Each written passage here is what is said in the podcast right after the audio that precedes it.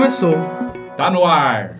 Começou o segundo episódio do Sindipod, o podcast do Sindicato dos Bancários de São Paulo, Osasco e região. Eu sou Edgar, sindicalista, bancário do Itaú, e fazendo aqui a minha autodescrição, eu sou um homem branco, com cabelo meio grisalho, é, e estou vestindo uma camiseta preta. Eu sou o Antônio Neto, apenas aí um rapaz latino-americano, sindicalista, funcionário do Banco do Brasil. Estou vestindo a minha camisa aqui, ó, Defesa do SUS, da Laja Records, em homenagem à banda de rock Black Flag, é uma referência aí. e hoje a gente vai falar com quem, Edgar? A gente vai falar com a maioral, né? Com a chefa das chefas, a nossa presidenta do Sindicato dos Bancários. Vou fazer aqui um breve currículo dela, porque, né, é uma pessoa importante, então tem um currículo grande, né? Então vamos lá. Ela é formada em Ciências Sociais pela Universidade de São Paulo e Arquitetura e Urbanismo na Faculdade Anhanguera. Tem MBA em Finanças, Controladoria e Auditoria pela Fundação Getúlio Vargas. É bancária do Itaú desde 89. Foi reeleita à presidência do Sindicato dos Bancários em 2020. Está no seu segundo mandato, frente à nossa entidade. É uma das coordenadoras do Comando Nacional dos Bancários, que reúne vários sindicatos aí em todo o país, estando à frente das negociações com os bancos. Bem-vinda, Ivone Silva. Muito obrigada aí, nossa, fala o currículo, a gente fica envergonhada, né? Mas vou me autodescrever. Eu sou a Ivone, eu sou negra, tenho os meus cabelos encaracolados, uso óculos de vez em quando para ler de perto, mas aqui de longe eu não, não preciso mais. Estou usando uma camisa preta, um colar né, de, de vidro lindo aqui e uma blusa, acho que é uva essa cor. Ah, vou pensar assim, uva, né? Uma corzinha uva aí, né? E, e os esmaltinhos rosinha. ah, combinando com a blusa. Le, é, Léo mandou flores, é o nome do esmalte. Pra mim, eu falava tudo roxo. A mim, não, o meu espectro de não, cor é não. péssimo. Gente, esmalte tem nome, então esse é Léo mandou flores, isso aqui é mais ou menos um uva. Vamos assim, cada coisinha tem sua cor. Não, vai, é, é, um show de criatividade, né? Quem é. inventa o nome das cores Nossa, dos esmaltes, os esmaltes, né? eu fico assim, gente, onde eles inventam tanto o nome do esmalte? Aí você olha, parece tudo igual. Não, não, mas tem lá a diferença. Tá certo. Bom, Ivone, a gente vai conversar aí sobre a nossa campanha salarial, né? Nossa campanha que se encerrou agora. E a gente passou por um processo, foi uma campanha que teve uma mobilização muito grande. Eu, a gente conversando entre o pessoal da diretoria do sindicato, entre os nossos companheiros que estão nas diversas regiões aqui da nossa base, foi uma mobilização assim muito grande, muitas reuniões, a gente conversou com os bancários, fizemos reuniões locais de trabalho. Foi um processo muito grande. E hoje a gente está aqui para conversar sobre a nossa campanha salarial. Né? A gente já divulgou muita coisa é, pela imprensa do sindicato e o Sindipod vai fazer aqui um balanço, né? A ideia uhum. é essa, né, Edgar? Exato. E aí, é, o que, que a gente vai perguntar inicialmente aqui para a Ivone dessa campanha de 22? Pergunta que não quer calar. Hum. Foi um bom resultado? Dentro de todo o processo foi, né? Dentro de toda a história do país foi, né? Você ter um louco na presidência, né? Que é um cara genocida, é, homofóbico, é, que é exterminador né, do serviço público. Né? Então, ele nunca valorizou o SUS, que você está com a camiseta, ele nunca valorizou funcionários públicos, ao contrário, ele tem destruído aí, né, tudo que resta do nosso funcionalismo público, né, tudo que ele pode é, colocado à venda aí, porque essa é a cabeça do Guedes, né? O Guedes tem uma cabeça do Chile, né? E todo mundo sabe como é que foi o Chile. Então, nesses anos aqui, a gente enfrentou a questão de não privatizar a Previdência, né? Então, nós conseguimos isso, que a Previdência ela continuasse pública. Então, nós do movimento sindical, os movimentos sociais, nós ganhamos né, esse jogo com relação a isso.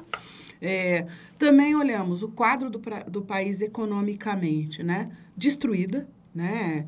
Totalmente a economia do país, não foi só por causa da Covid, a Covid ela teve uma participação, mas o Estado ele não fez o que deveria, né? Com milhares mais, chegamos quase agora a 700 mil mortos, né, por Covid, né? E ele deixou rolar, né? Como se as coisas natural. Então, dentro de todo esse quadro, nós saímos muito vitoriosos, sim, né? Porque lembrar que nós, né, a gente muitas vezes fala campanha salarial, mas a gente gosta do nome de campanha nacional. E por que, que é campanha nacional? Nós fizemos até um site, né, para explicar isso e explicávamos, né? Porque, primeiro, que a nossa campanha é nacional, e dentro da nossa campanha, ela tem bancos públicos e bancos privados. Então, é, nós é, negociamos por 450 mil trabalhadores, né? E se nós colocarmos que, por exemplo, cada a, a família dessas pessoas que nós estamos negociando, nós estamos falando que nós negociamos para mais de um, renda para mais de um milhão de pessoas, né? Então, é uma coisa gigantesca, né? Só que, mesmo assim, nós somos 1% dos trabalhadores com carteira registrada no país. Porque o país destruiu os empregos regulamentados. Né? Então, é esse o quadro que nós vencemos, né? Então, não é só olhar a nossa categoria e falar, oh, os bancos lucraram muito. Lucraram muito? Eles lucram muito. E foi com isso que nós fomos, na nossa negociação, arrancando o máximo. Mas é, tem uma diferença na negociação. Nós, bancários, é, ou os trabalhadores, a gente sempre vai lá e negocia o passado, né? Então, é a questão do NPC do passado. Os banqueiros e os empresários, eles trabalham com a cabeça do futuro, né? Então, eles sempre negociam assim, quanto que eu vou agregar a minha folha de pagamento nos próximos anos e no próximo ano. Então, é com isso. Então, primeiro é essa, essa coisa que nós enfrentamos na negociação. E dentro do máximo, nós conseguimos sim, porque eles não queriam chegar nem a 8%. Então, nós conseguimos chegar a 91% do NPC, que fechou na sexta-feira, e também conseguimos aí, é, agora, é, 10% do aumento nos vales, né? Então, foi assim, foi grandioso, sim. foi ótimo. E só aproveitando, fazendo uma, uma recapitulação, então. Resultado da nossa, da nossa campanha nacional. A gente teve 8% de, de aumento nos nossos salários, 10% nos tickets, refeição e alimentação. Que já é um dos maiores do país né? Não tem categoria que tem um... Assim, dessa visão nacional como o nosso, né? Não tem, não existe isso. E aí nós tivemos na PLR, que ela é dividida, né? A regra básica, a gente teve um aumento do INPC uhum. e a parcela adicional um aumento de 13%. Exatamente. E mais, né, além da 13 terceira cesta que a gente garantiu para outros anos, a gente nesse ano tem a 14 quarta de, de mil reais. Mil reais, exatamente como se ficou aí como se fosse um abono por essa perda que nós tivemos no nosso salário. Então, quando você faz essa junção, não teve perda até mais ou menos é, 8 mil, 10 mil ali, a gente não tem grandes perdas, né?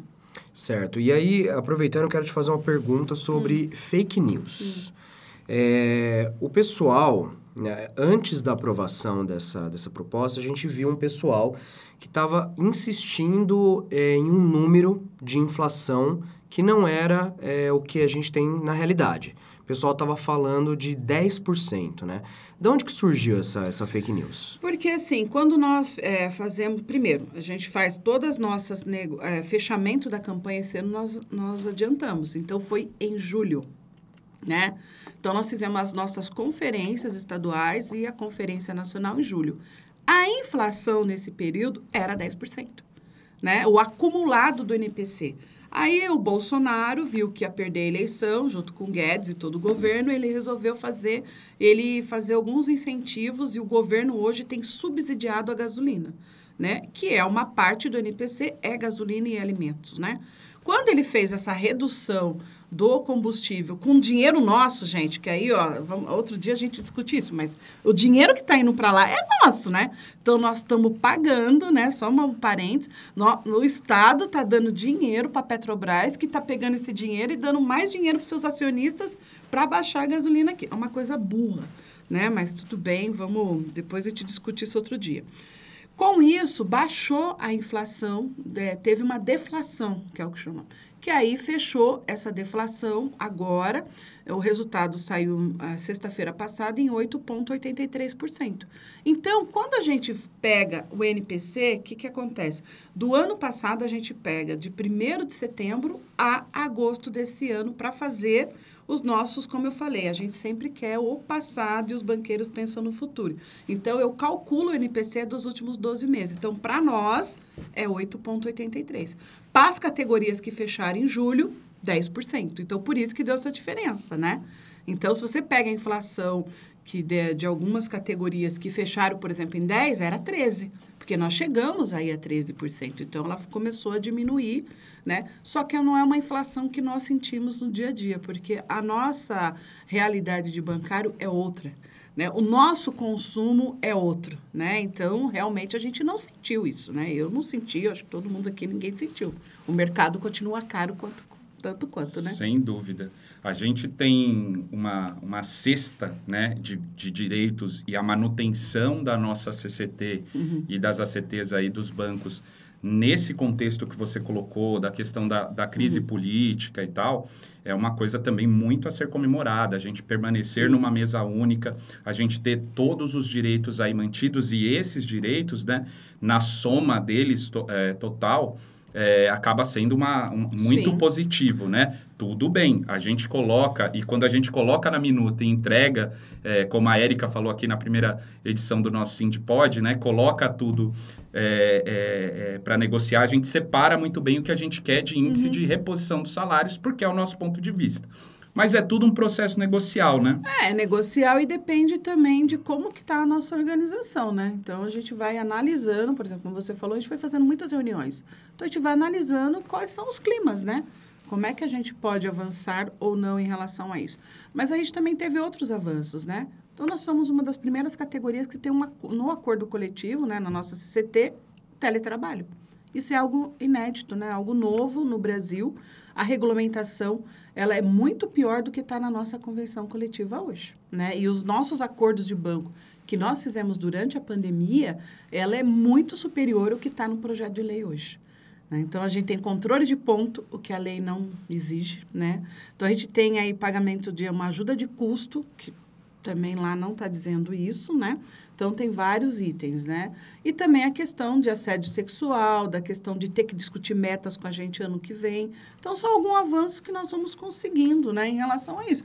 Então, eu considero que nós ganhamos o jogo, sim, dentro de todo o cenário. Né? A gente não pode só olhar pelo índice, né? A gente tem que olhar pelo todo. Pelo todo, nós saímos sim, conseguimos muita coisa além do que a gente até imaginava aí, né? Porque começou muito dura a negociação. Você falou da questão do teletrabalho, né? Uhum. E assim, é, foi muito importante, é uma vitória a gente ter conseguido clausular na nossa CCT, né? Os bancos já vinham com alguns acordos, nós conseguimos ajustar, por exemplo, no Banco do Brasil também, com a database, a questão do acordo de teletrabalho, né? Agora, há uma demanda do pessoal, né? O pessoal do Banco do Brasil, a gente teve fazendo toda essa discussão é, durante esse período, é, da gente ampliar, né? Porque, assim, o acordo está lá. O que a gente hum. quer garantir é que o banco amplie aquelas áreas em que já pode ser feito, e a gente tem visto que nos bancos uhum. públicos, por uma questão muito ideológica, né? A gente sabe do, do, do que, do que a gente está falando aqui. É, há uma resistência muito grande, mas com o acordo ali abre-se a possibilidade para a gente continuar negociando, continuar avançando, para que o banco faça a expansão disso para as áreas, né? Sim, porque é algo assim, é, nós experimentamos, né? E para muitas pessoas elas gostaram, né? Então, por exemplo, Banco do Brasil. Pô, a pessoa mora na Zona Norte, sei lá, Zona Leste, vai até a Zona Sul. No fim do mundo que não tem transporte público, né? Que é outro problema nosso, né? que em São Paulo você, o transporte ele é muito ruim. Então, muitas vezes o pessoal do Banco do Brasil, um trabalho que ele viu que dá para fazer em casa, ele, hoje ele é obrigado a ir no presencial e ele fica três, quatro horas no trânsito três, quatro horas que você poderia fazer outras coisas da sua vida. Ginástica, inglês, não fazer nada, assistir Netflix, né? Então, você tem muitos ganhos em relação a isso na questão do teletrabalho. E já que é algo do futuro, por que não já é, nós influenciarmos com o que nós temos? Então, o que nós colocamos na nossa convenção coletiva era o que os bancários disseram para nós na pesquisa de 2020 que nós fizemos de teletrabalho. Então, tudo isso sempre é baseado, que está lá, tudo hoje escrito, tem a ver com o que os trabalhadores falaram para nós, quais eram os problemas que eles tinham do teletrabalho durante a pandemia. E aí nós fizemos alguns acordos e agora está na nossa convenção coletiva. Isso é muito importante porque ninguém vai ter um patamar, é o patamar mínimo né, na nossa convenção. Dali para frente, vai ter acordo que a gente vai conseguir mais, né, alguns bancos e outros não. Mas está ali o mínimo do teletrabalho para a gente. Né? Eu vou, aproveitando o tema de teletrabalho, vou fazer uma pergunta um pouco difícil agora. Seguinte, teletrabalho é a categoria pede, a categoria gosta e provavelmente assim que, que vai continuar o desenho, né? Provavelmente, inclusive, até se expandindo, né? O teletrabalho. Nessa nossa campanha, a gente teve alguns é, trabalhadores que pediram greve, que queriam que a gente continuasse esse movimento e fosse para uma greve. Analisando, você analisando o cenário de, de que a gente tem o teletrabalho, de que nas agências, os bancos, eles já deram notebook para a maioria dos funcionários das agências. Como que você avaliaria uma greve nesse sentido? A gente tem, teria força para fazer uma greve com as pessoas em home office? E qual é o cenário para próximas campanhas? Olha, se nós realmente não tivéssemos conseguido, por exemplo, os banqueiros oferecessem cinco. Gente, é greve, né? Como eles começaram, cinco, seis. Eu acho que aí é muito distante do que nós estamos falando, né? Então, sempre é possível, Edgar. O, movi é, o movimento sindical sempre acha formas de se manifestar. Né? Greve é uma, é uma parte dela, mas greve, gente, não é o primeiro recurso, greve é o último recurso, quando não tem mais jeito. Então, chegasse na última negociação e esgotou tudo, e os banqueiros falaram, olha, estou dando 6%, não tem aumento no ticket. Qual, qual é a solução para os trabalhadores? Realmente reivindicar. Eu acho que daria sim, tem caldos, né?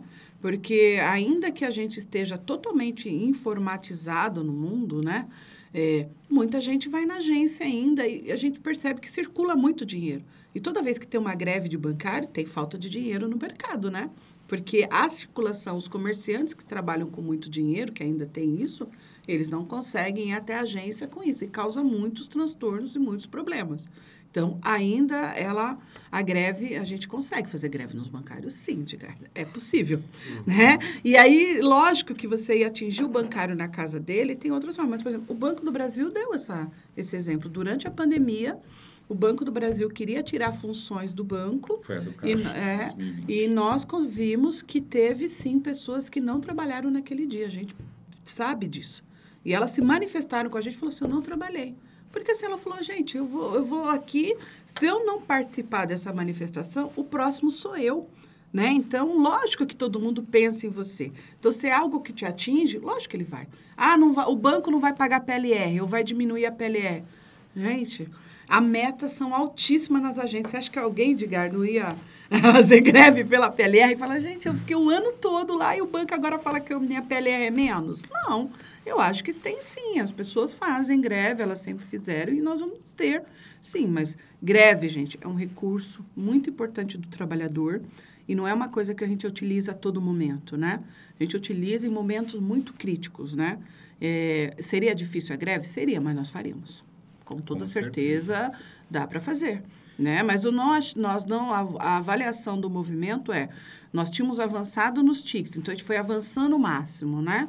É, e chegamos 91% mais a questão do abono. Então, nós, não, o comando avaliou que já era uma proposta que dava para indicar aprovação, sim, sem uma greve, né? Ainda nessa questão da greve, foi legal que você lembrou, em 2020 a gente fez o é. um protesto aí dos caixas, eles tiraram a comissão, a gente está na E olha luta. que momento difícil, hein? todo mundo em casa, pandemia. Foi no meio da pandemia. No meio da pandemia, e as pessoas fizeram, gente. Então, assim, trabalhadora é, é, é depende do que, que é, né? Agora, a pergunta é, as pessoas fariam greve por 0,83? Pois é. Essa é a questão, gente. Essa é a pergunta de um milhão. É. Os bancários fariam greve por 0,83? Que a gente avalia todo esse cenário, né? Porque, assim, teve perda aqui, mas ganho ali, no total geral. Quando a gente pega aquela tabela, não teve perda, né? A, faixa salarial de mais de 10 mil teve perda, né? Então, boa parte da categoria não teve perda esse é, ano. E outra coisa, a gente conseguiu segurar na justiça essa questão lá dos caixas, mas uhum. eu tenho certeza que se não tivesse aquela mobilização e aquele movimento, a gente não teria uhum. é, tido, demonstrado a insatisfação dos funcionários. Eu me lembro bem, eu estava lá no, uhum. no, prédio da Verbo Divino, lá na Zona Sul, né? Onde a gente segurou lá a porta, lá tem um uhum. cofre, a gente segurou, impediu a entrada do pessoal, os carros fortes estavam saindo, foi um movimento muito bom e muito importante. E teve Mas adesão dos trabalhadores. E foi né? principalmente porque é. os, os, trabalhadores não entraram para trabalhar. Uhum. Foi isso que deu o recurso. Uhum. E eu acho importante a gente retomar aqui nessa questão da greve uma questão que é a seguinte: nós, como sindicato, e é importante dizer isso, uhum. aqui estamos com a uhum. presidenta do sindicato falando, que a gente tem uma responsabilidade enquanto direção. Ou seja, quando a gente avalia uma situação, ela não parte da questão subjetiva, porque de fato a gente conquistou muito, a gente avançou, a gente manteve direitos em um cenário adverso, mas se a gente olhar friamente a lucratividade dos bancos com o índice, é claro que isso gera uma insatisfação, inclusive na gente mesmo, né? Sim. Agora, quando o sindicato vai tomar uma decisão como essa, de uma campanha nacional tão importante, a gente olha para critérios objetivos, que envolvem a questão da mobilização, que envolvem uma série de fatores que a gente que você colocou muito bem aqui. Então, acho que é importante a gente esclarecer, porque é, a gente precisa justamente dessas pessoas que estão as mais revoltadas, porque são essas pessoas que têm uma compreensão e que podem nos ajudar lá na frente. E outras coisas importantes Sim. que a gente precisa lembrar, que o sindicato forte, a, cada sindicalização que a gente faz é um poder maior para a Ivone, para todo mundo que está lá na mesa de negociação. Então, vou aproveitar até aqui para fazer a nossa propaganda. A gente sempre fala que a gente quer no Sintipod que você dê like, comente lá no YouTube. Nós estamos no Spotify. Tem as cinco estrelas, deixa as nossas cinco estrelinhas para lá. Só que a gente pede uma coisa a mais. Você é trabalhador, seja sindicalizado do seu sindicato. Seja sindicalizado aqui do SP Bancários, lá na página do SP Bancários, né, Edgar, para ser sócio, como é que faz? Facílimo. Assim que você entrar na home do sindicato, já tem um botãozinho ali, seja sócio. Você vai preencher alguns dados bem básicos. A gente vai entrar em contato, pedir uma assinatura digital, você nem precisa assinar formulário. E tá feita. A gente ainda vai até, até você, na sua casa, no seu local de trabalho, e vai entregar um kit de boas-vindas ainda.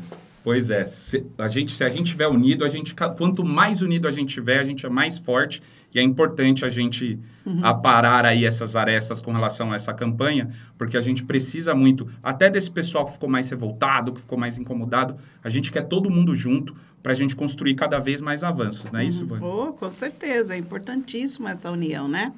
Porque quando você tem um sindicato forte, é, com sindicalizações, com certeza os banqueiros olham com outro jeito e nos respeitam por isso, né? Então, a categoria bancária, é, nossa organização, ela é respeitada exatamente por isso, né? Porque nós temos muitos sócios, né? Então, somos uma das, das categorias que mais tem o porcentagem de sócios, né? Então, isso que é importante.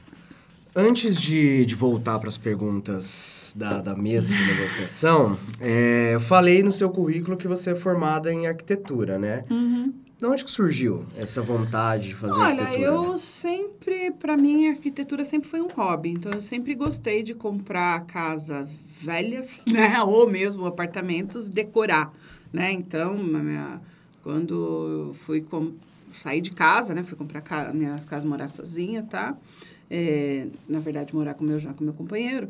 É, a gente comprou apartamento, eu que decorei tudo, né? Então, depois a gente vendeu apartamento, comprou uma casa velha, reformou tudo, eu que fiz tudo. Então, eu sempre gostava, né? Então, aí depois a gente vendeu essa, comprou uma outra, destruiu tudo de novo, que era uma casa muito velha, fez tudo, tá? Reforma, tá? Aí meu marido falou assim, olha, agora... Eu, aí eu falei, daí depois de um tempo, eu falei, pô, já enjoei, né? A gente podia comprar outra casa, né? Reformar, tá? Ele falou, não, agora você vai lá, faz arquitetura e faz, reforma a casa dos outros, né? Porque eu quero ficar aqui. Mas eu já gostava muito, então eu fui fazer realmente, era um hobby, né? E eu acho que as pessoas elas têm que fazer o que gostam, né? Então eu fui para a faculdade com 46 anos fazer arquitetura e foi muito legal. É uma coisa totalmente diferente do movimento sindical. Foi bem recebido pelos jovenzinhos? Nossa, gente, são minha turma. Viraram minha turma, estão lá, porque essa coisa geracional, né? Eu acho que tem, é o comportamento, né? Então, eu nunca tive crises geracionais, né? Eu acho que o sindicato me ensinou muito isso, né? Porque aqui a gente tem muita renovação. Então, a gente vai aprendendo a lidar com os outros. Então, eu lidava lá sossegadamente com as- os menininhos, as menininhas de 18, 20 anos, e até hoje são os meus amigos de Você farda. tinha 100% no presencial? É, até 2000, eu me formei ano passado, que foi 2021.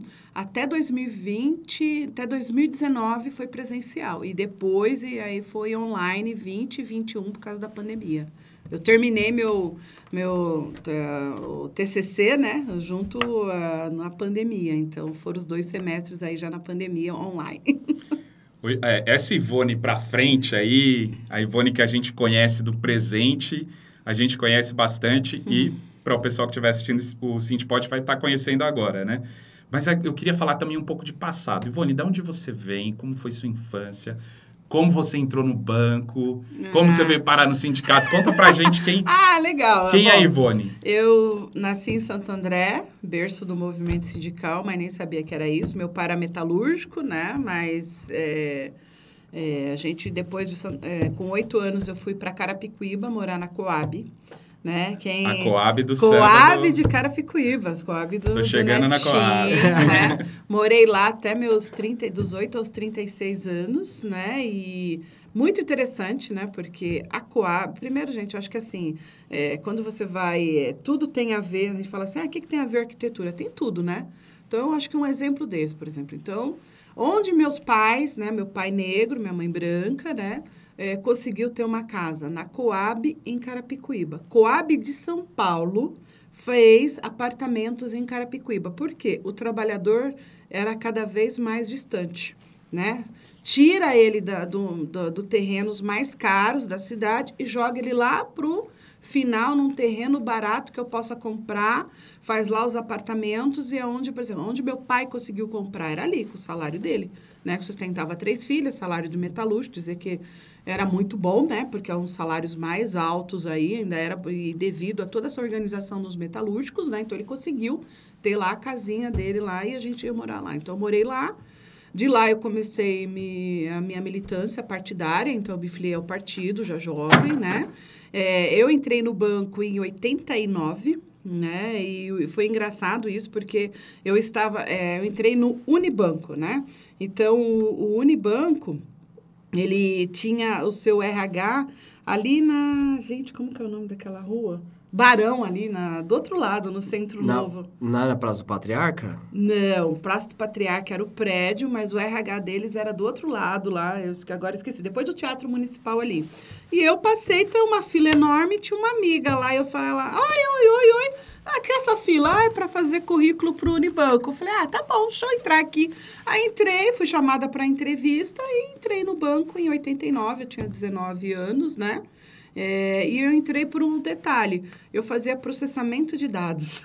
Ah. Olha, mais uma para o meu currículo, que as pessoas falam, gente, quer ver? Processamento de dados, fazia programação em COBOL, né? Então, era uma coisa assim. E o banco falou, olha, tecnologia, tá legal, vem aqui. Então, era, não, não era exigido naquela época a faculdade, né? Então, era técnico, né? então, por isso eu entrei. É, entrei no banco na época que tinha máquina de digitar, era telégrafo. Gente, era uma, um outro mundo, né, da, dessa coisa aqui. Computador eram poucos. E aí, é, eu entrei e depois eu entrei na USP, né? Fui fazer ciências sociais porque eu queria conhecer a questão política, né? De como que era o mundo, de como que estava. E depois eu entrei no Banco 89, já me sindicalizei no mesmo ano, né? Que já participei de todas as greves e eu vim para o movimento sindical só em 97. Né? Então, aí em 97 eu vim para o banco, para o movimento sindical, que eu vi, vi a militância, me aproximei e aí eu vim fazer parte do sindicato em 97. Então, demorou um bom tempo aí de bancária até vir para o sindicato. E por falar em Ivone jovenzinha, eu fiquei sabendo que você também gosta, você é ou era, você me confirma agora, Ivone Aventureira. Você gostava de uma trilha, de um acampamento. Dá uma dica aí. O que, que você Gente, gostava? Gente, eu adorava. Eu, eu acampo desde, acampava desde os meus 16. Parei de acampar porque o meu companheiro não gosta de acampar, Exposed gente. aqui. É, meu, meu maridão lá não, não gosta de acampar, né? Mas eu acampa, acampo desde os 16 anos, né? Então, já fiz todo o litoral norte de São Paulo, acampando desde da, de Bertioga e já indo até todas as praias, né? Acampei tudo e fui até Angra. Depois de Angra, né? Já fui para Ilha Grande acampando. Tudo isso acampando. A Ilha do Mel, é, São Paulo, sei lá, gente, dando, eu amo acampar, sempre gostei bastante de acampar, só que faz alguns aninhos aí que eu não acampo mais, né? E além de acampar, eu viajo muito. Eu amo viajar, né? Então, eu tenho listinha de viagens que eu já esgotei. Então, Onde agora eu tô fazendo uma outra. Ai, antes da pandemia eu fui para Fernando de Noronha, que era meu último lugar, minha última ilha, né, do Brasil, que eu queria conhecer as ilhas mais bonitas. Então eu comecei com Ilha Bela, é, Fui para depois, acampei em Bonete, em Ilha Bela, né? Bonete. Legal. Acampe em Bonete, gente. Eu já acampei. Já acampou? Mas Maravilhosa, um né? perrengue né? na volta que eu vou te É, porque tem que ir de barquinho ou a trilha. É. Eu era jovenzinha, fiz a trilha com mochilinha nas costas e a mochila ainda era de fibra, gente. Pesada! Fiz a trilha de boa. É, então, eu fiz Ilha Bela, Ilha Grande, conheci a Ilha do Mel, no Paraná, Morro de São Paulo e faltava Fernando de Noronha. E aí eu realizei meu sonho aí, né, com a minha PLR. de 2019, né? PLR para isso, gente. PLR para viajar, para realizar sonhos, né? Então, fui lá e conheci Fernando de Noronha, que foi minha última grande viagem, né? Mas também teve outros lugares que eu tinha vontade de conhecer que fui fazendo. Por exemplo, Veneza, né? Sempre tive vontade, fiz. Então, eu fui Adoro viajar, gente. Por Nossa mim... presidenta é viajada aí. Ah, mas ó, tem outro lugar assim, gente, não precisa, não gosta ainda de acampar, né? Que aí eu aprendi depois de é. 16 anos que eu tô junto aí com o Carlos, né? Então a gente explora o interior, as coisas. Tem um lugar que eu digo para vocês assim, que eu conheci há uns 20 anos atrás e que agora eu vou direto, chama Maromba, que é depois de Visconde de Mauá, que tem as melhores cachoeiras que vocês já podem imaginar, né? Então, é ali, fica no entre São Paulo e Rio de Janeiro, você vai pela Dutra, depois de Visconde de Mauá, chega em Maromba, gente. É o, é o meu lugar preferido, chama Maromba. E tomem é, a melhor caipirinha de maromba no Morrison Bar, que é um bar de rock, né? que, o, que o Eduardo é fantástico. Vou, vou deixar registrado, registrado aí a tal da maromba. Tem outros lugares, depois eu conto pra tem, vocês. Tem, tem, uma amiga minha que é bancária, que a gente sempre viaja junto. Quando ela estiver ouvindo esse episódio, eu vou falar pra ela colocar na nossa lista. Tá é, certo. coloca na, lista. lista. Tem outros, depois eu digo pra vocês. Tem outros lugares. Tem, ó, Carrancas, que é muito bonitinha, que tem umas altas trilhas, mas aí é bem Minas Gerais. Tem outros lugares aqui no interior de São Paulo que eu amo ir, né? Então, tem lugares aí. Adoro. Vou deixar sugestões também para você. Já, já conheceu a Paraíba? Minha família é de lá. Gente... Não, ainda. Ah, Paraíba já. Já conheci Paraíba. Tem muito lugar Nordeste legal. só falta Rio Grande do Norte. Ah, legal. Agora sim, Ivone, a gente conheceu aqui que a nossa presidente é aventureira, é viajada, a nossa presidenta. Hum. Melhor falar assim no bom hum. português. É, mas assim, a gente. Eu queria falar perguntar assim para você sobre é, o sindicalismo. Você agora presidenta do, de um dos maiores sindicatos aí, até do mundo, da América uhum. Latina, né? É, o que é o sindicalismo para você? Olha, o sindicalismo é o sonho de uma cidade, de uma cidade melhor, de um mundo melhor, de uma sociedade melhor, né? Porque o sindicato ele não pensa só na sua categoria, né? Ele extrapola isso, né? Porque olha bem a nossa campanha, né? Nós estamos colocando dinheiro no bolso dos bancários para eles gastarem com viagens, né? Com carros, sei lá, com, com ou levar os filhos, ou ma manter os filhos, ou ter uma casa, ou comprar. Ou seja, ele, ele faz, ele transforma a sociedade, porque ele pega esse dinheiro e ele vai gastar, gente. Né? Diferente, por exemplo, do, de quem investe no sistema financeiro, né? no, na bolsa de valores ou no mercado financeiro, ele é dinheiro fazendo dinheiro. Né? Não é uma coisa que você envolve a sociedade. Né?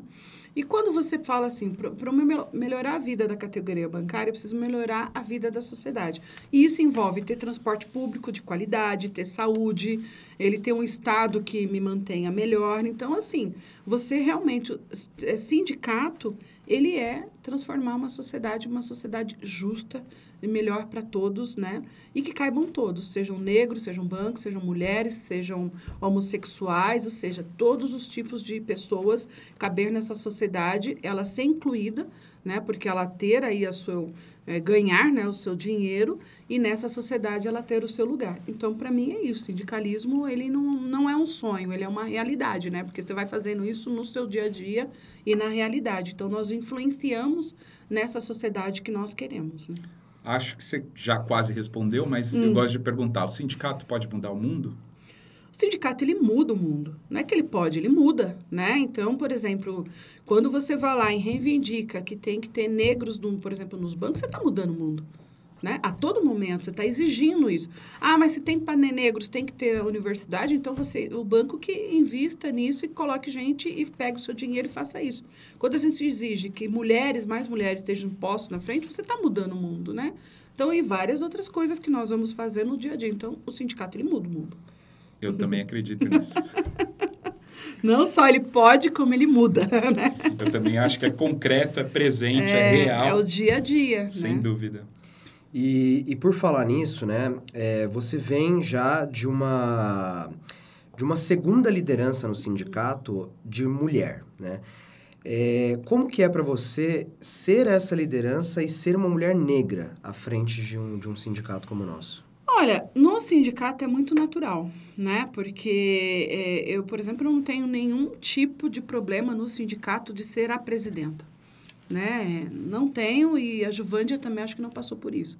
O que nós temos é um mundo fora, né? Então, o movimento sindical ele é masculino, né? Então, ele é totalmente masculino. Então, você lida com isso a todo momento, né? De que, é, é, então, às vezes as pessoas têm que saber o seguinte: ah, mas perguntas, eu acho que a Manuela fez isso muito bem. Perguntas que não fariam para um presidente, mas perguntam para você. Ah, você é casada? Gente, alguém pergunta, chega para você, se você for presidente, fala assim, mas você é casado? Não, isso é importante? Não, não é importante eu ser casado, ou deixar de ser casado, ser solteira, né? Não é esse o problema. Ó, ou então, se você é muito amiga de um homem, então você é amante do homem, né? Então, tem esse tipo de coisa, né? Que com os homens não acontece, que no movimento a gente percebe isso.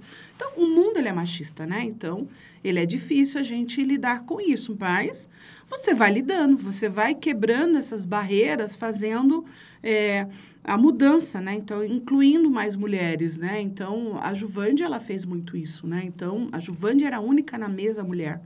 E ela transformou o outro lado dos banqueiros, trazendo mulheres. Então, hoje tem muita mulher do outro lado que são da negociação, porque elas são do RH, né? Do banco, né? Da área do banco de, de negociação. E do nosso lado também foi mudando isso, né? Então tinha poucas mulheres, hoje tem muitas mulheres, são presidem sindicatos e presidem federações. Então vai mudando, né? Vai mudando a realidade. A gente deu o exemplo, né?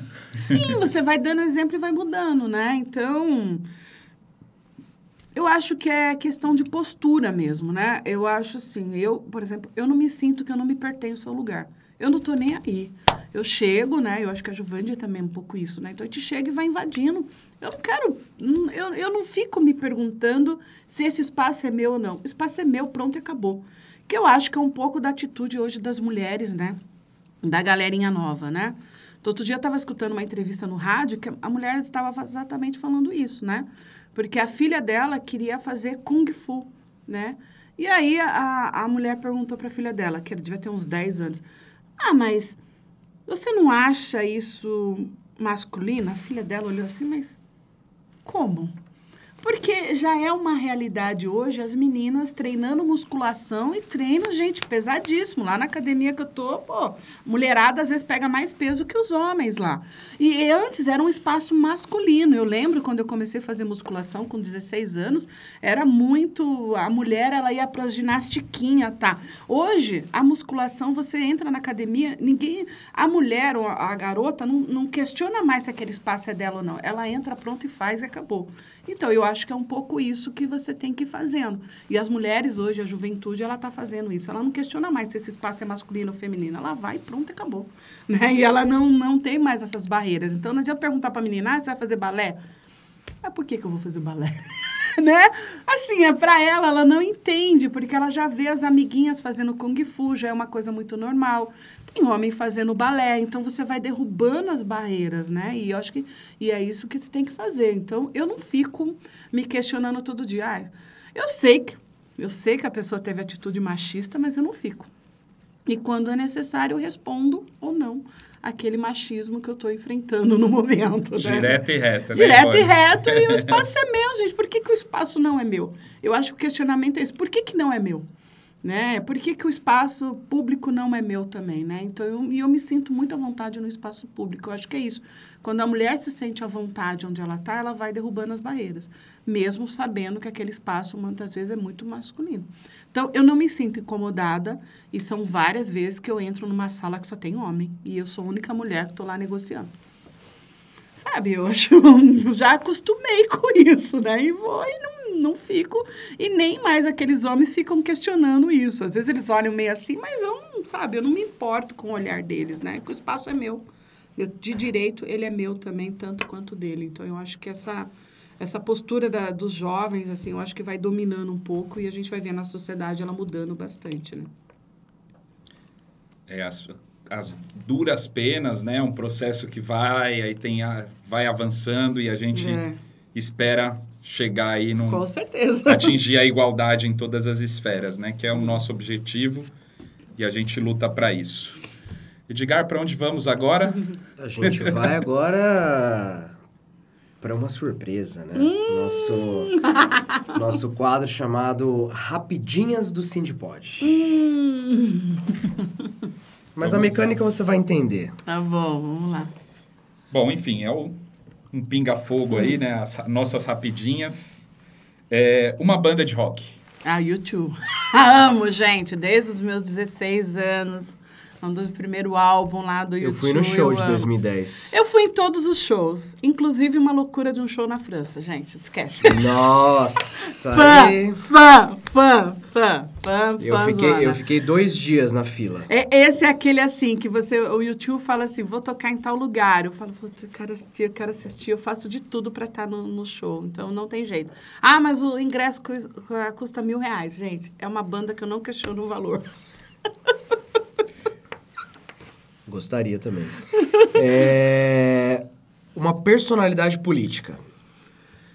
Ah, gente, eu, eu adoro a personalidade do Lula, gente. Não tem dúvida. Que eu acho que nos últimos tempos é uma personalidade que é assim, é um, é um ser político, né? Ele é realmente um homem político. Então, eu, eu admiro muito o Lula. Mas eu também admiro, por exemplo, a força da Dilma, né? Que eu acho que pensando, né? Ter um homem e ter uma mulher a Dilma ela enfrentou muita coisa, né, dentro desse mundo machista, né? A Dilma também acho que tem sempre dessa postura, ela nunca achou que aquele espaço não era dela, ela considerou que aquele espaço era dela e entendeu exatamente o que estava acontecendo com ela, que era uma assim, um ataque a ela enquanto mulher, né? Então eu admiro também pra caramba. Um filme. Gente, um filme, nossa, deixa eu ver. Olha, eu amo Avatar. já assisti dez vezes Avatar, tô louca pro Avatar 2. Você viu que vai relançar o primeiro no cinema, né? É, então, mas aí porque já vai vir o 2, é. né? Porque eu acho que o Avatar, ele tem... Primeiro que eu amo ficção científica, então sou daquelas de assistir toda a trilogia do, do War, né? Do Star Wars, de assistir... É, é, The Big Bang Theory, ficar rindo na sala sozinho, ninguém entender que está do seu lado. Né? bem isso. Eu adoro ficção científica. E eu acho que o Avatar ele tem tudo a ver com essa coisa, né? Quando ele mostra aquela grande árvore, né? Que é, se você derruba ela, você está acabando com toda a energia. Eu acho que é um pouco isso, né? E São Paulo, essa semana, teve isso, né? A queimada que está na Amazônia está chegando aqui. Então, assim, nós estamos todos interligados, né? Enquanto seres humanos, enquanto natureza, né? Então, eu acho que o Avatar é um pouco isso, né? Então, eu adoro essa simbologia do Avatar, né? Aproveitando que você gosta de ficção científica, eu vou te dar uma dica é. No Apple TV Plus estreou uma série fantástica que é A Fundação. Ah, do Isaac Asimov. Vou assistir. O autor do livro, né? Mas fantástico. Que papo de nerd vocês dois aí. não, não é mais eu... nerd, agora é... é... Geek. Geek. É geek, Exatamente. gente. Eu achando que ia falar com a Ivone de Carapicuíba, de pagode, de Apesar que eu sou roqueiro também, eu gosto de tudo. É, um livro? Olha, tem um livro que eu, eu, desde a primeira vez que eu li e que eu amo, que chama A Sociedade contra o Estado, do Pierre Clastes, né? Porque é um meu antropólogo. E eu acho que ele também, assim, quando eu li esse livro, eu fiquei sempre questionando a questão do capitalismo, né? Porque ele conta uma historinha das, do, do, das tribos primitivas, né?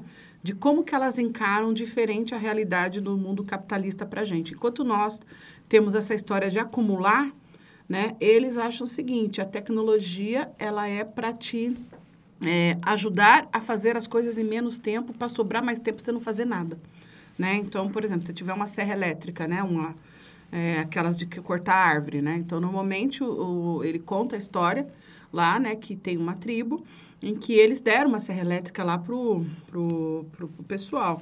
E os caras iam lá e cortavam só duas árvores, porque eles só usavam duas árvores por dia. E os caras falavam, mas por que você não corta dez? Ele falou, respondia, porque eu não preciso de dez, eu preciso de duas. Ah, mas...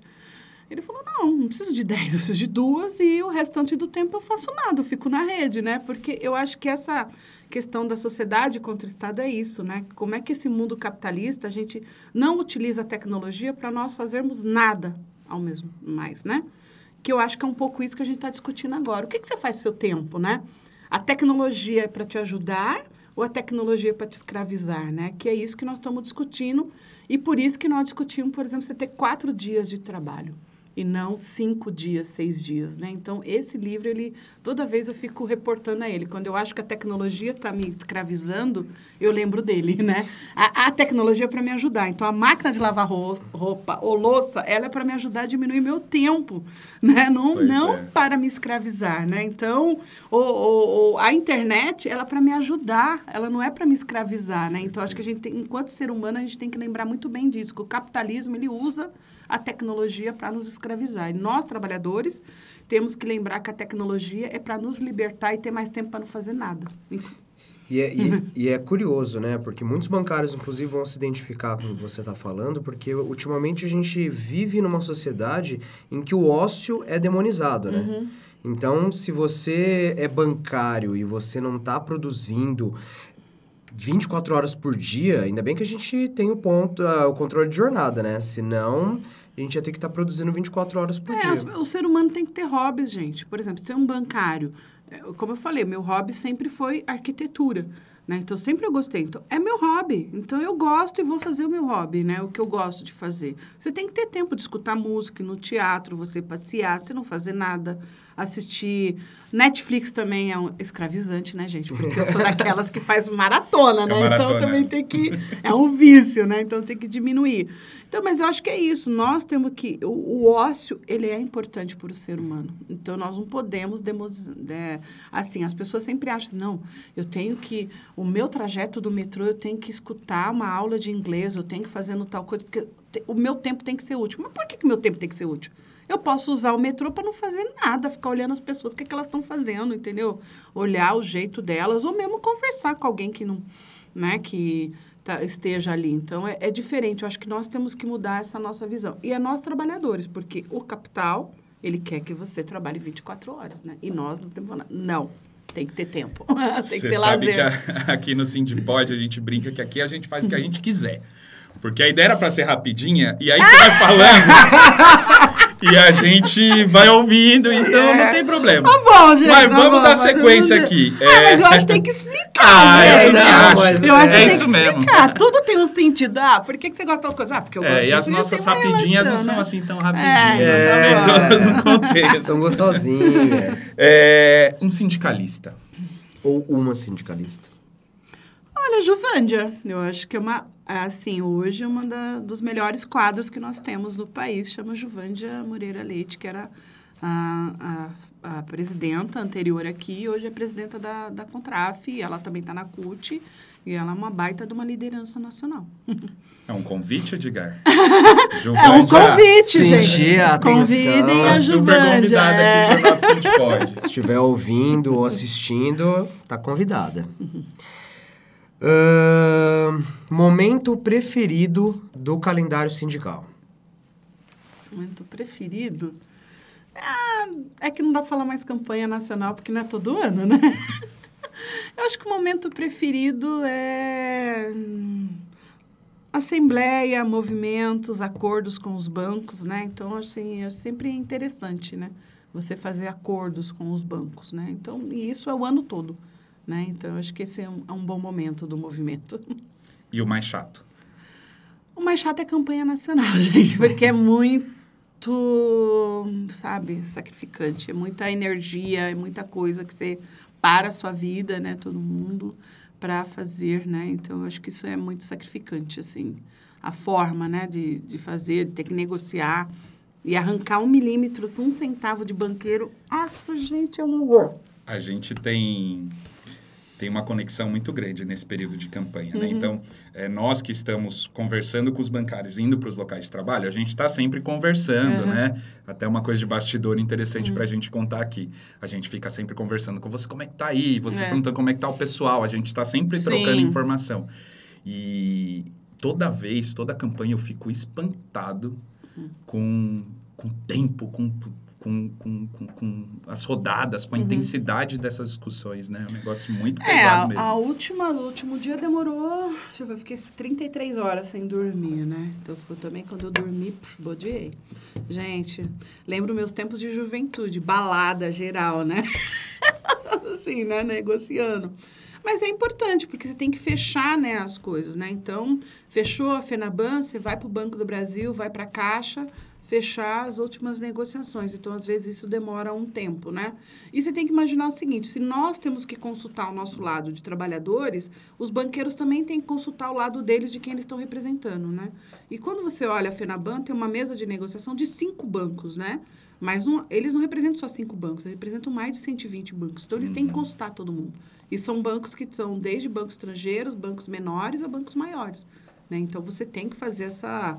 Eles também fazem isso. Então, porque, por isso que, às vezes, para tanto tempo a negociação. Porque eles estão consultando o outro lado se é possível atender a nossa... A, a nossa contra... Assim, a gente fez lá uma contraproposta, né? Se eles vão aceitar ou não. E aí, eles vêm com uma outra proposta. E assim vai a negociação. Então os banqueiros fazem assembleia também. Sim, gente, porque eles têm que consultar. Imagina que lá tem uma comissão, eles não são dono do mundo, né? Então nós temos uma assembleia que nós falamos o seguinte: qual é o.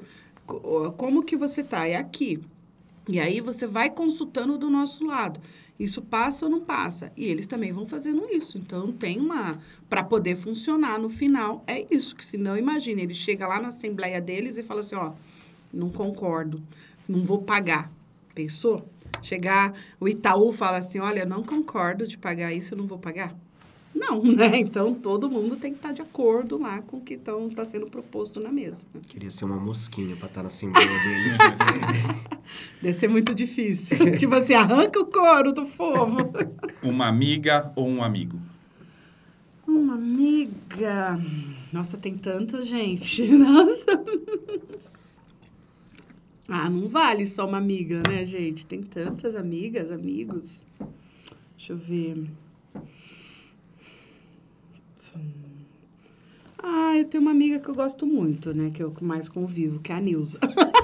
É uma amiga minha, vocês não conhecem, não é do movimento, né? Mas Aí, assim, Neuza, É. amiga da Ivone, é, amiga da gente Ivone, boa. Gente boa, muita gente boa. Mas como tudo também tem o seu lado Hum. de treta, um inimigo ou uma inimiga. Gente, eu não tenho ninguém. Não tenho, gente. Isso eu não tenho. o Bolsonaro. Ele eu considero como inimigo, né? Porque inimigo você tem ódio, né? E eu trabalho há anos isso, não ter ódio de ninguém. Então, normalmente, eu, não- eu me afasto da pessoa, mas eu não sou inimiga. Não, eu convivo, eu falo oi, não é uma aquela coisa assim, ah, então eu não sei. Eu não tenho inimigos. Tanto que eu faço todo dia, eu penso assim, é, se eu tenho que pedir ou não desculpa para alguém que eu fiz alguma coisa errada, ou se a pessoa eu vou lá conversar. Então, eu não deixo essas coisas assim, né? Que inimigo, normalmente, você considera aquela pessoa que fica com raiva, né? Eu não tenho. Por exemplo, nem de banqueiro eu tenho raiva, né? Assim, eu fico com muito ódio no momento da negociação, mas assim, depois eu vou passando o tempo, não, não tenho mais grande crise. Então, Eu não tenho, gente, inimigo. Sabe qual que é o nome disso? Terapia em dia. Hiper em dia, gente. Faço terapia sim, desde 2018, tá ótimo. Então não tem. Tudo que eu tinha de problema de inimigo já foi tudo resolvido. Já fui lá conversar com a pessoa. Ô Ivone, conta pra gente aqui agora Hum. uma, a história mais interessante desse seu tempo do sindicato. Um momento mais... Uma coisa assim que você fala, foi a coisa mais curiosa, divertida, triste, uma coisa que você acha... Olha, eu acho que tem dois momentos muito tristes, né? Eu acho que assim, tem um momento que logo lá, bem lá atrás, que me chocou, foi quando os policiais tentaram me prender o Marquinhos, tem até foto disso aqui, que foi. Eu lembro até hoje, gente, era um policial que os braços dele, eu acho que dava dois de mim, assim, entendeu? E assim, eu fui para cima com raiva, era muita raiva naquele momento, né, de, de tirar o Marquinhos, tá, e ser preso, acho que esse é o momento. E da outra vez que a polícia, em, em 2000 e, acho que foi 2018, que, não, foi antes, que ela invadiu o sindicato, acho que foi 2017, se eu não me engano, que ela chegou a, a vir no sindicato, entrar, porque a gente estava em manifestação, sabe? Então, eu sempre, assim, os conflitos disso sempre assim, foram momentos muito marcantes para mim disso. Marquinho que, que você falou, quem é? Marcos Amaral, é diretor da casa, né? Isso eu não lembro. Tem até fotos, tem lá no Facebook dele, gente, procure. Marcos e, era, e, era, e, e foi uma situação de greve? Aqui na 15 de novembro, no Bradesco, né? E era uma, assim, os policiais arrancando ele da gente, e, assim, foi uma coisa horrorosa, um momento traumático, assim, que eu eu lembro disso até hoje, porque. E a gente indo para cima dos policiais, imagina. A gente, o cara era enorme, né? era um guarda-roupa. Como é que. E era, e nós mulheres lá indo para cima do cara, né? E tentando tirar o Marquinho da, dos braços dele, porque era uma, uma prisão tão absurda. A gente não tava fazendo nada, era só uma, uma manifestação. Marquinhos, um sujeito muito perigoso, né? Um é, sujeito. É, nossa, mas é causa... daquele jeito. Marquinhos, gente. tamo junto. Um abraço, é. guerreiro. E no final das contas, ele foi ou não foi preso? Foi. foi levado depois. Mas eu nem lembro mais da história. Não, acho que não sei se foi até a delegacia, mas ele foi tirado dali. Aí depois eu não lembro mais. Mas um dia vocês convidem o Marquinhos para ele contar essa história também. Tá certo. Marquinhos, Marquinhos é tem várias histórias, várias histórias dessa, né? É... Ivone, a gente queria agora, no momento final aqui do nosso é. Pod agradecer muito a sua presença. E eu queria que você falasse, assim, agora nesse momento, o que você quiser. A gente sempre fala que a gente quer construir um espaço de liberdade. Esse local aqui é para a gente falar de trabalhador para trabalhador, do ponto de vista daqueles que organizam a luta dos trabalhadores e que isso aqui é um espaço é. verdadeiro de liberdade. É, primeiro dizer para os bancários, para os trabalhadores, que o sindicato é espaço é deles, né? O sindicato só existe porque tem bancário e tem, tem esses trabalhadores, né? Então, deixar bem claro, o sindicato não é nosso, né? É de, to, de toda a categoria e de toda a sociedade, né? Porque mais do que isso, nossos espaços também são muito bem utilizados pela sociedade. Então, agora, nós estamos no momento de solidariedade, por exemplo, que a nossa quadra, todo dia a gente tem lá entrega de marmitas, né? Então, aí, de novo, pedir aí a solidariedade dos bancários, que vocês doem alimentos, doem cesta básica. Eu sei que você, todo mês, né? A gente doa bastante, mas continue, porque é, a fome é algo, assim, que, gente, não dá para esperar, né? Não dá para esperar a eleição, não dá para esperar o próximo governo. A fome, ela é agora, né? Então, é, esse é o meu recado. Seja solidário. É, nós arrecadamos alimentos, tragam os alimentos, porque esses alimentos eles são distribuídos e as famílias necessitam muito nesse momento. Então, e o sindicato ele faz essa distribuição para quem necessita e é importante que, que os bancários doem para nós. Então, é esse o meu recado, que é assim, solidariedade. Eu acho que nós estamos num momento de solidariedade aí em relação a todos. Perfeito. No nosso site você encontra as informações de como participar da campanha Bancário, Bancário Solidário, uhum. que a Ivone mencionou aqui, para onde as doações estão sendo direcionadas e, se for preciso, a gente vai até o seu local buscar as doações também. Então, é isso. Ai, gente, passou tão rápido. Você gostou, Ivone? Eu amei, quero voltar. Ah, Já tô me autoconvidando. quero voltar. Bom, gente, essa foi a segunda edição do nosso Sintpod. Compartilhe, curta, comente lá no YouTube, ouça também pelo Spotify, deixa cinco estrelas pra gente. A gente quer tocar esse projeto, quer continuar, trazer muita gente para conversar conosco aqui. Com a produção do Regis Munhoz e com os trabalhos técnicos do Arthur Gridlock. É isso aí. Arthur, obrigado. Regis, valeu. Edgar. Totó. Valeu. Obrigado. Ivone, obrigado. Não, gente. É isso, gente. Até mais.